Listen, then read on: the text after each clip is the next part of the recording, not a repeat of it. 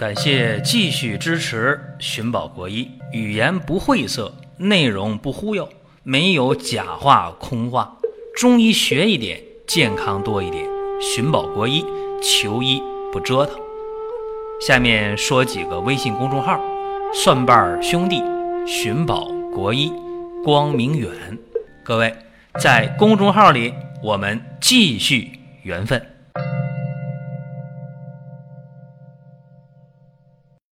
有一句话叫做“外不治癣，内不治喘”，所以呢，这个喘和癣的治疗难度相对要大，这个没有什么争论啊。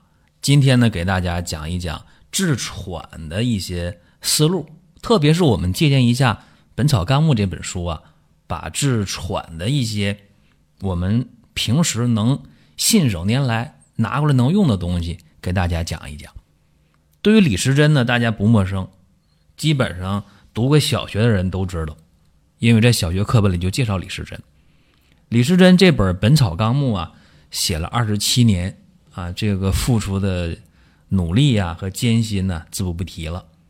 而且《本草纲目》呢，这里边收录的药也好，方也好啊，是特别较真儿的，而且归纳整理的特别细。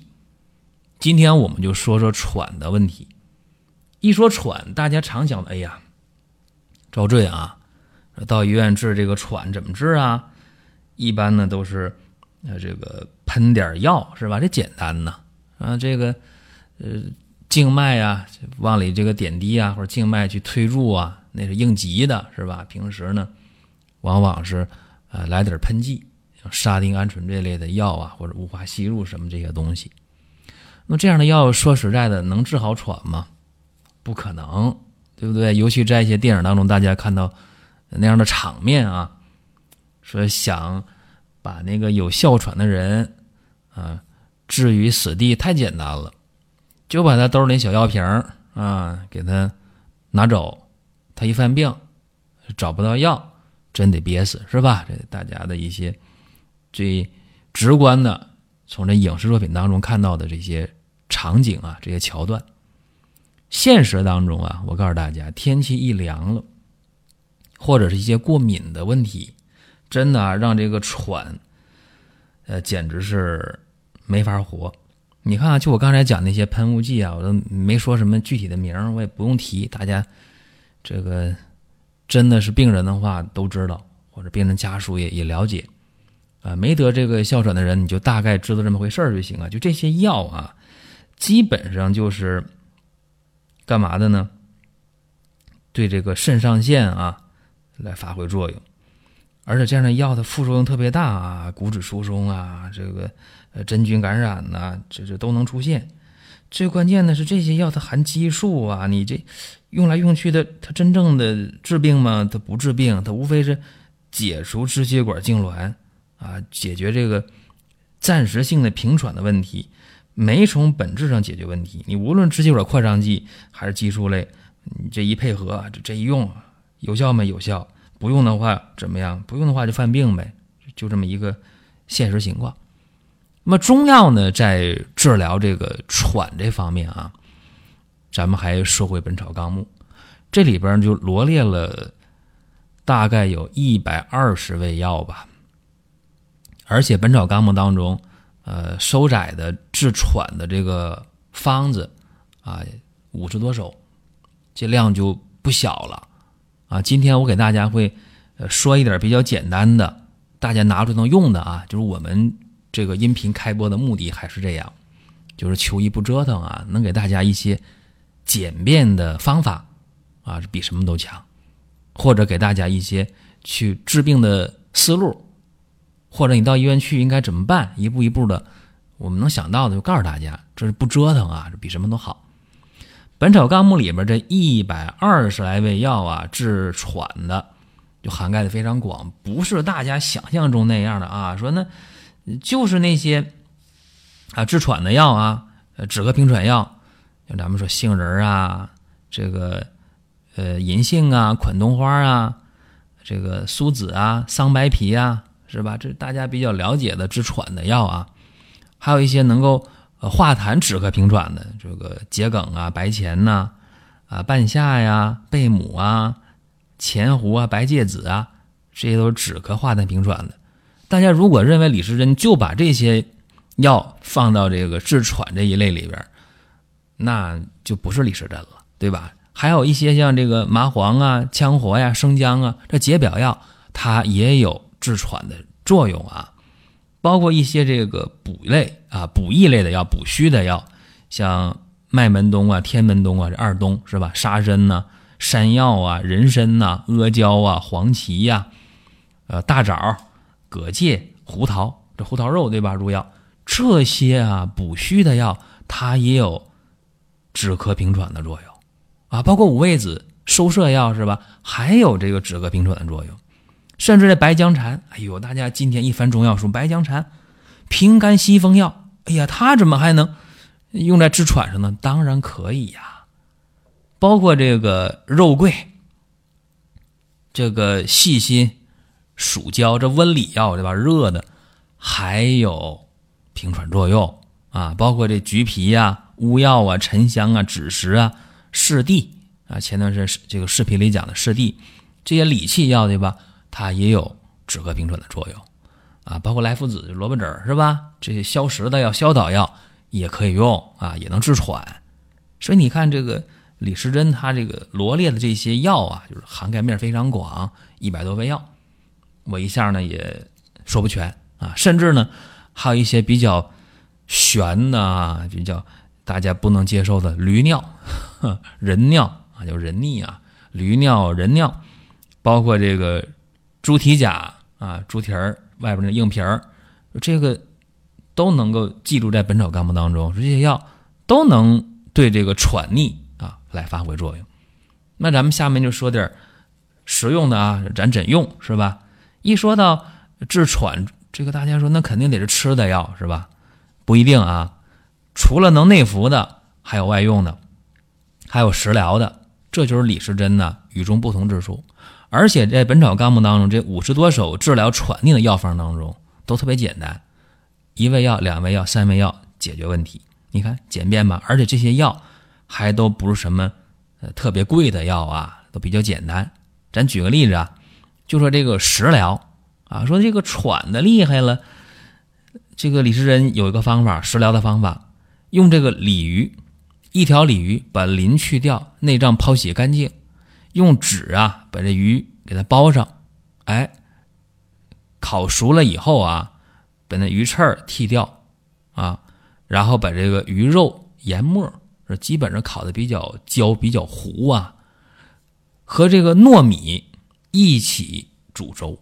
有人说：“那我掌握不好这个尺度，那我把这鱼烧糊了怎么办？”那注意，你把这个鱼啊，鲤鱼去鳞、去内脏，洗干净，纸裹上，哎，你给它在火上烤，你给它烤熟了，或者呢是烤到五六分熟，其实就可以了啊。把鱼刺剔掉。然后把这鱼呢，给它剁成末，和糯米一起熬粥，然后怎么吃呢？空腹吃，啊，这个对于咳逆气喘，哎，效果是不错的啊。这是一个食疗的方法。咱们先说啊，这个毕竟好吃，大家吃起来能接受啊。可以放点盐啊，可以放点盐。盐呢，它是咸的，本身还入肾经啊。一说。盐咸的入肾经，大家就懵了。不对啊，你出气儿的对吧？管呼吸的是肺呀，肺主气司呼吸。注意啊，肺主气司呼吸不假，但是肾主纳气啊，一上一下啊，这样是要配合的啊。所以说放点盐，既提味儿，能接受，好吃。再一个呢，也是能够增加效果啊，就是食疗方面。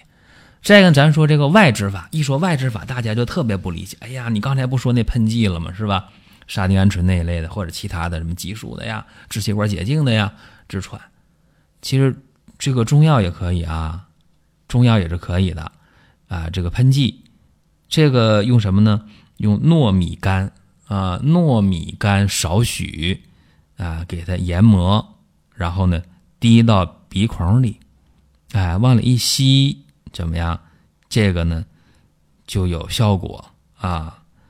大家说这个今天不好操作，是啊，所以我也不太推崇外治的方法。为啥先讲食疗呢？对吧？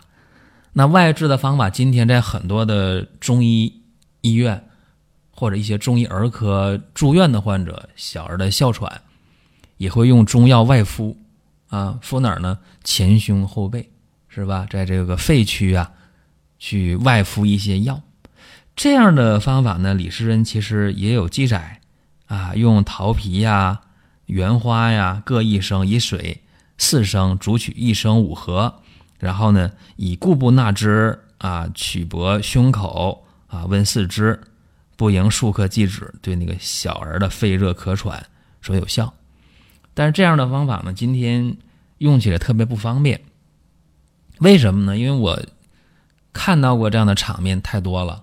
我虽然没在儿科工作过啊，但是啊，进修也好，实习也好啊，包括接触儿科机会特别多。在儿科的病房，我确实对这个场面就特别不理解啊。今天啊，很多中医儿科的想法是好的啊，说用一些中药解决小儿的肺热的咳喘啊，小儿的肺炎的哮喘的，用一些中药外敷的方法啊，前胸后背一贴啊，这药起作用，想法是好的，但是。在操作的时候容易出问题，一个是季节的问题，就是说你冬天住院啊，尤其在北方，这病房里边不暖和，你把药一贴上，小孩把衣服一脱下来，特别冷啊，本身就容易受外寒。再一个呢，有人不同意，说不对呀，那病房里边不是有暖气有空调吗？啊，有有也不行，为什么呢？这个药在配置的时候是热的，不假啊，放到这个。纱布上那都是热的啊，敷好了一，但是你这护士啊，这送这个药的时候，在配药师配完了热的，用小车推过来的时候凉了，是吧？这个特别现实的一个事情。所以说，这个东西要想发挥好作用啊，在医院病房的话，就得现场配置，热乎的时候现场给它敷上，而且这个房间的温度一定要好，要温暖，要没有流动的风，这才行。但是现实中操作。往往不到位，所以你看，我就把这个外治方法呀，就大体上给否了。为啥否呢？不是方法不好，而是说能不能操作到位。那么咱把重点放在这个内服上边来啊。说内服的话，呃，李时珍记载了很多的方法啊，有蜜丸啊、水丸啊、药酒啊、呃触疗啊、散剂呀，包括这个蒸丙丸呢。这里边我首先说一下啊。这里边这个散剂呢，它指的用的是这个马兜铃。那今天知道这个东西不能用啊，这个肾伤害特别大，说这就首先就排除了。再一个呢，就是说这个用药酒的方式，哎呀，说久患喘收啊、咳嗽啊，啊喉中作响不得眠，啊用白钱焙干了捣成沫儿，啊用温酒送服二钱。这个我觉着用的时候要严格把关。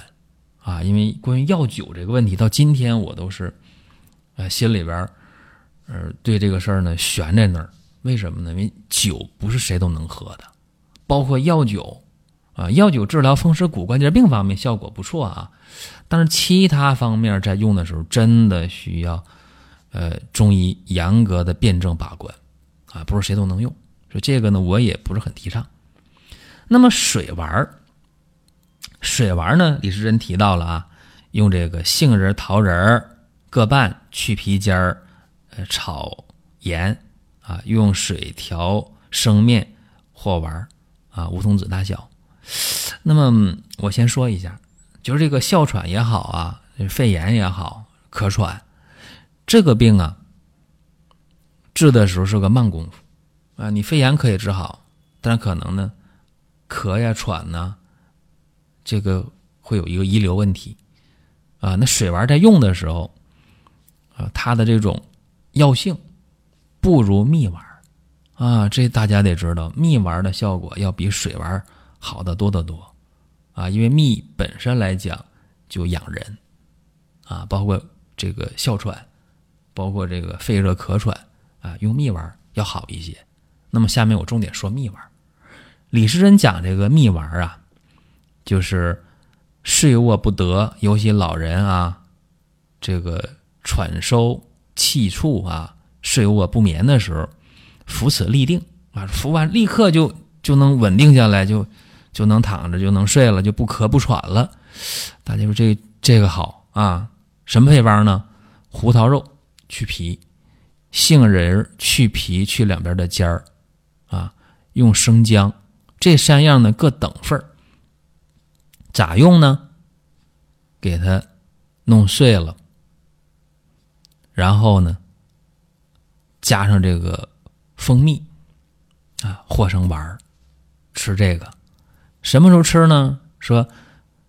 在睡觉前每卧时嚼完姜汤下，啊，睡觉前去吃这个，嚼着吃，用生姜做姜汤往下送服。这个吃多大的药丸呢？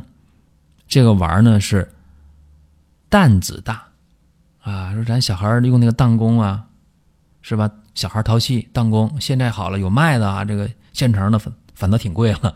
我小时候自己做弹弓。弹弓做完了得有这个弹药啊，是吧？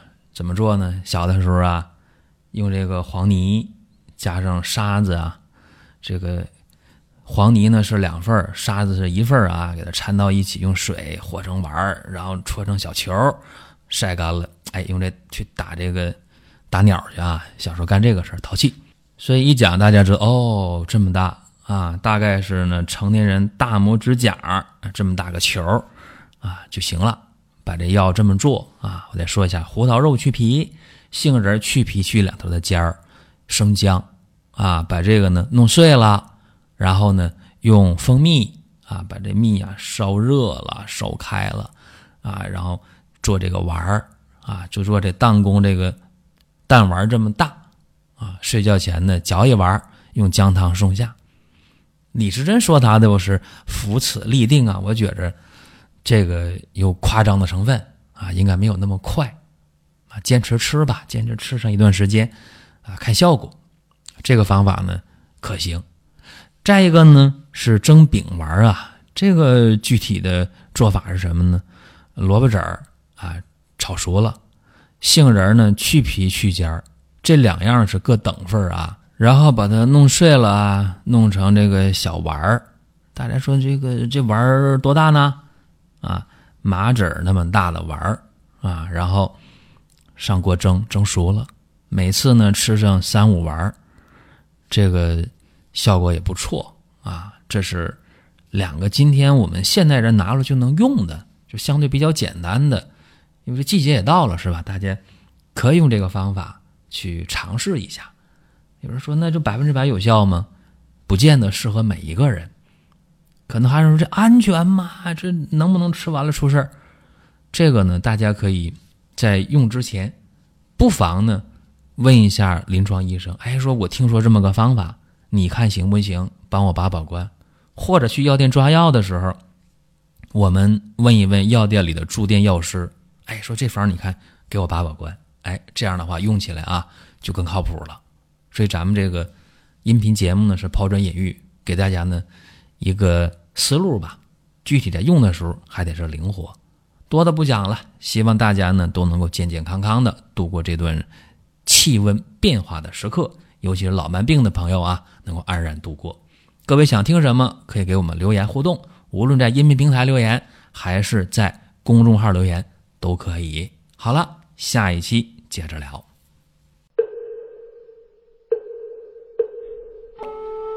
下面说几个微信公众号。蒜瓣兄弟、寻宝国医、光明远，各位在公众号里，我们继续缘分。